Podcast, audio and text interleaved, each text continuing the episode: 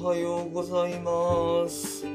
ということで、えーっと、今日も始めていきます。で、えーっと、まずは県民投票2年、なぜ顧みられるのか、沖縄辺野古、南側の土砂投入、4月にも完了という話なんですけれども、えっと、まあ、これに関しては昨日も流した、あの、首都圏上空をヘリが飛んでたっていう話と一緒で、まあ、あの沖縄の主権がないがしろにされてるっていう話ですね。で国家の3要素は領土人民主権っていうので、えー、とあるんですけれども、まあ、その主権がないっていう状況はあの国家としてどうなのっていう話になってくるので、まあ、そこは本当に何とかしてほしいなってずっと思い続けているのとあともう一個別の問題で。えー、と今回4月であの4分の1の土砂土砂投入が終わるっていう話になるんですけれどもあとの4分の3がなんかかなり緩い地盤ででそこを本当に工事できるのか。でこれまでのあのこういうふうにやりますよっていう、えー提出してた文章で本当にできるのかっていう話があってで、まあ、そこは裁判になったりもしてるんですけれどもなんかそれとは別に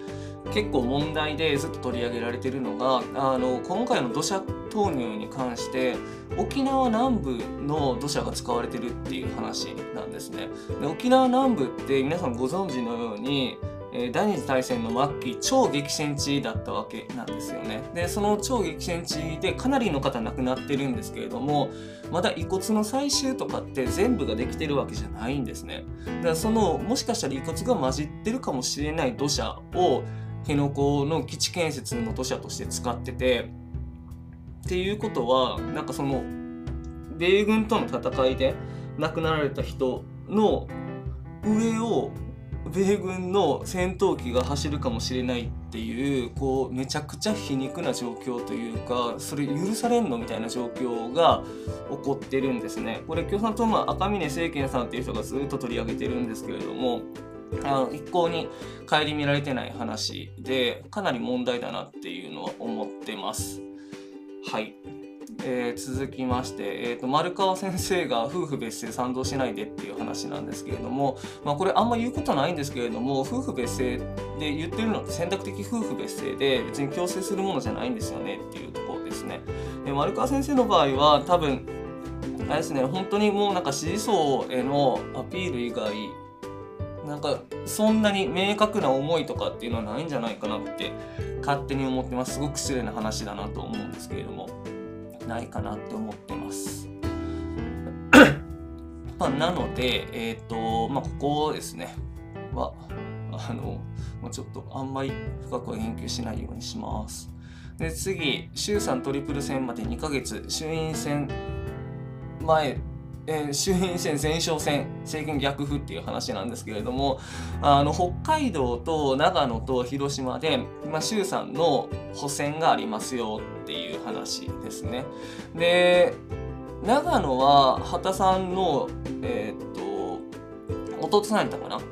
が出るっていうのがもう決まってるんですけどこれはなんか地域の特殊事情とかがあるみたいででまあその二郎さんって名前やったと思うんですけど、まあ、二郎さんで決まりっていうのはあのかなり各方面と丸く収まるっていう話らしいので、まあ、それはそれでよかったなっていう感じなんですけど北海道に関しては、まあ、野党が強い地盤っていうこともあって、えー自民党は立てないっていう話にしてるんですけれども、まあ、野党間で立憲が立てるのかそれとも共産が立てるのかみたいな感じで結構ごたごたしてるっていう話らしいですね。まあ、立てれば、えー、と立てば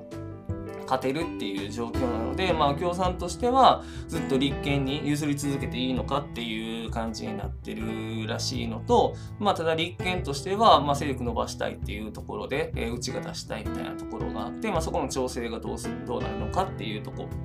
ですね。で、えー、と広島に関しては、まあ、広島はもともと保守地盤なので、えー自民が、まあ、ここの一勝取りに来ようっていう感じらしいんですけれどもここでも、まあ、野党側の候補者がなんか一回郷原先生っていう元検事かな今弁護士やってると思うんですけれどもが立つかもっていう話になったんですけれども、まあ、それはまだ決定していないってご本人が否定されたりとかしてて、まあ、立てるとしたら無所属でで全員があの支持支援みたいな感じでやっていくんだろうと思うんですけれどもここもちょっとどうなるのかなっていう感じですね。まあ、ただあの個人的にはこの選挙のごたごたとかその選挙でどうなるとかっていうの結構好きなので、まあ、追い続けていこうかなっていうのは思ってます。あ好きなのでっていうのはあの単純に楽しいって意味ですね。で、えーと、一律10万円給付はありえるかっていう話なんですけれども、まあ、多分一律はないですけど生活困窮者への10万円給付っていうのは多分うんもしかしたらあるかなっていう感じですね。で、これ野党からもその組み替えしたらどうっていう提案出てるのと、あとは自民党の有志も、あの、生活困窮者への10万円給付っていうのはあってもいいんじゃないかっていう話が出ているので、まあ、これはあるかもしれないなって個人的には思ってます。で、えっと、今回のこのコロナ禍で明確になったのは、やっぱりそのコロナの影響をめちゃくちゃ受ける人と、そんなに受けない人で全く受けない人っていうのがかなり明確になったなっていう感じがあるんですね。でその影響を受けた人でしかもそのギリギリのラインにいてる人たちに対してのサポートっていうか支援っていうのはやっぱり手厚くしてほしいなと思っているので、まあ、その10万円が現実的な話なんだったらここはあのぜひやってもらいたいなって思ってます。でまあそれに関するという話になるかわかんないんですけど正直に13年餓死した親子水も停止2人孤独死っていうのがあるんですけれども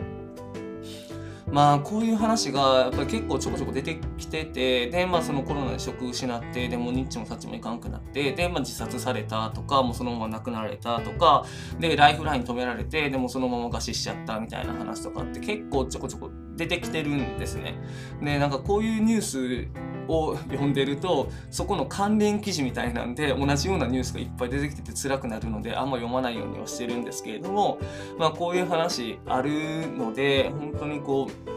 う、ね、どうしたらいいんだろうみたいなとこはあるんですけれどもなるべくその行政の手を入れてなんとかできるところをサポートしていってほしいなっていうふうに思っているところです。さて、国会情勢です。えっ、ー、と、今はその総務省の接待問題っていうのがかなり中心というか、あの、他の話も全然されてるんですけれども、やっぱり、その、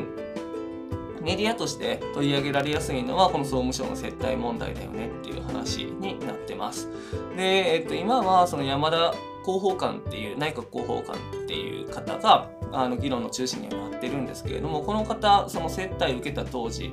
は、えっと、総務省の結構上の方ナンバー2とかだったかなっていうポジションについててで、まあ、その人が7万円の接待受けたよっていうので、まあ、話題になってるんですけれども、まあ、これ金額の高が問題なのではなくてやっぱりそうやって利害関係者とご飯行ってたっていうのがすごい問題なのとであとは昨日の質疑の中でも結構明らかになってきたのがえっ、ー、とまあ、接待を受けてでそこから要望が出てその要望があの反映されてるっていうような流れがちょっと見えてきてるんですね。じゃあこれってその接待を受けたことによって行政が歪められてるやんっていうような話になってくるのでまあ、やっぱりそうやってご飯行くのがそもそも良くないよねっていうところがあるのとあの利害関係者から利益供与のようなものを受けるっていうのは本当1円たりともあってはならないなっていうところがあるので、まあ、だから公務員さんってかなり厳格にルールがあるみたいなんですけれどもっていうかまあかなりシビアにやってるみたいなんですけれどもまあ、そういうところが再度問題になってくるだろうなっていう気はしています。で、まあ当然な話にはなるんですけれども、野党としては山田さんの辞任を要求っていうことですね。まあ内閣広報官なので、まあ政府の広報、顔になる人になるので、まあ、やっぱり不適だよねっていう話ですよね。まあその広報の職を辞されるべきなんじゃないかっていう話なんですけれども、菅さんとしては、えー、まあこれまで、えーと、記者会見とかも取り仕切ってくれたので辞めさせたくないっていうことになるんですけれどもやっぱり与党内からも異論は出てて、うん、まあここでも菅さん後手踏むことになるんじゃないかなって思うんですけれどもまあそうなったらさらにダメージは大きくなるなっていう気がするのでなんか菅さんこういうところも含めて本当こう危機かでのその危機の処理っていうのがあんまりうまくないなっていう印象がやっぱりどうしても出てきてしまいますね。であのまあ、それに関わる話なんですけども似たようなケースで農水省もあの秋田フーズって鶏卵の卵の問題があったんですけれどもそっちはきっちり処分してるんですよね。ってなるとじゃあここの農水省と総務省のじゃ処分の違いはなんでなんていう話になってくるので、まあ、そこも多分疲れて痛いポイントになってくるのかなと思います。まあ、なのでうんこの問題は本当に多分処分したところで尾を引き続けるんじゃないかなっていうのは思いますしあと農水省の問題に関してはあのこの鶏卵業者に対する助成金っていうのが今回の予算案の中に組み込まれているのででそれをでそのちょっと違法なことをして入った予算案その助成金として入ってる予算案っていうのをじゃそもそも審議していいのかとか採決していいのか通していいのかっていうのは別問題としてあるので、まあ、ここ徹底調査した上で、えーと、是正するのかそれともこの部分だけ切り離すのかっていうような話が出てくるのかなと思いますし、まあ、それに応じない場合は、えー、まあ、大臣の解任とかっていうのも、まあ、出てくるのかなってあ解任っていうか不信任ですね。不信任決議案とかっていうのも出てくるのかなっていうのは思います。ちょっと荒れそうだなっていう感じですね。でえっ、ー、と残り2つなんですけれども緊急事態宣言は関西と中部の5府県が月内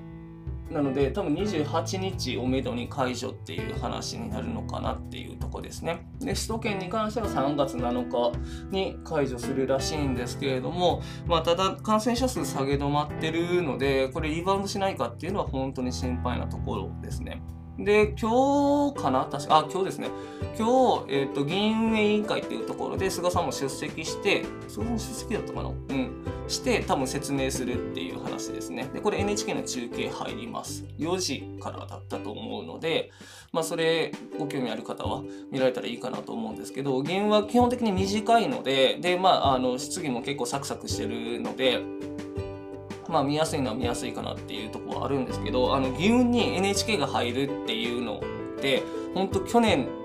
までとかだと本当にありえない話だったのでなんかすごいオープンになりつつあるなっていうのを個人的には歓迎しているところです。で最後ですね菅首相急遽会見見送りへ山田広報官の問題も影響かということでその総務省の山田さんの問題接待問題であのまあえーと、記者会見取り仕切る人だったので、まあ、そこに問題が集中するんじゃないかっていうことで菅さんが記者会見取りやめたっていう話なんですけれどもやっぱりそこの一つの問題を契機にしてこうやって国民の知る権利も阻害されつつあるので。